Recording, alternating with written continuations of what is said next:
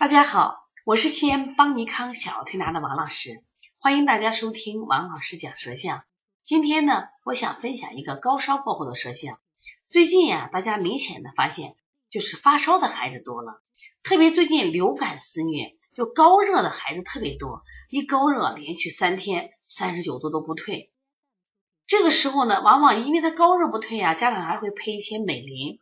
那大家知道，吃美林有个什么特点？吃完美林以后，它会在很短的时间迅速大量出汗退烧，但是因为它实际上这个烧的进程不够的话，它可能四五个小时后又又继续烧起来，烧起来以后，因为又是高热，家长可能还会再继续用这美林退烧。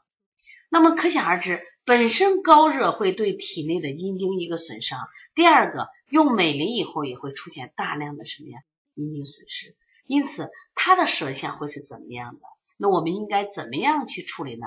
来，我们今天看一个一个发烧两天的宝宝的一个舌象，其实他只有两天，大家看他的舌象就发生了变化，什么感觉？首先第一感觉是，哦，舌苔好燥呀，是不是好燥？是因为它在中间，你看是不是明显的有裂纹？就感觉到土地是不是干涸了、缺水的感觉？是不是？实际上这个孩子还是白苔，他就是受寒，所谓的流感受寒，中间还有白苔，但是呢。缺水的象明显出来了，你再看他的嘴唇，他的嘴唇是不是明显的是不是干裂？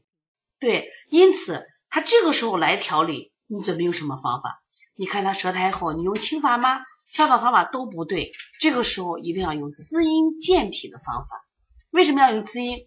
因为他高热两天以后，三十九度多的高热，让他体内阴经损失，加了也用了美林了，这个时候体内的水不够了。大家知道，体内水不够的就会引起二次的虚热。就看见他又热起来了。那再一个，他实际上通过高热以后呢，身体的各种能量得到了消耗，消耗，然后出现了脾虚的功能，所以它出现了满白苔。所以我们还要不断的去健脾，恢复它源源不断的生津的功能。所以说，遇到这种舌象，首先考虑的不是消导，不是清热，而是什么呀？滋阴健脾。我们常用的滋阴方法，像取天河水呀，补肾阴，因为补肾阴是补一身之阴。另外补肾阳补脾，老师说，老师你这个怎么还补肾阳？因为我们说要真正的补脾的时候，大家一定记住，脾阳要根植于肾阳。你如果说你光只补脾不补肾的话，那补脾的效果不好。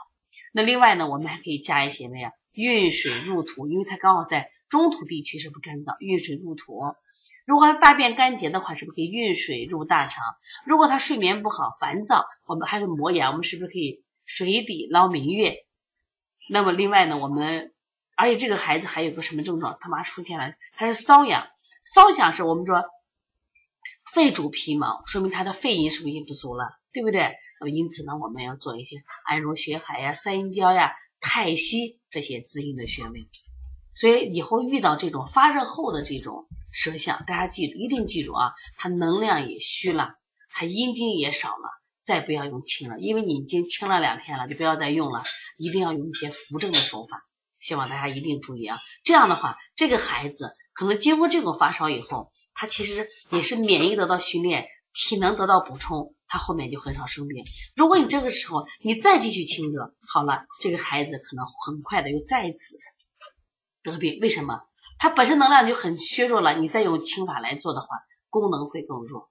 所以说，我们为什么有时候还觉得病不好调了？是因为我们可能在辩证思路上，或者是疾病的某个阶段上，我们的思路出问题了，才会导致就孩子反复生病啊。当然，这个护理很重要。这刚生完病以后，千万不要家长去洗澡，也不要大吃大喝，因为他所有的功能都很弱，一洗澡就容易感冒，一吃多了就容易积食，就是二次的发烧就会再来。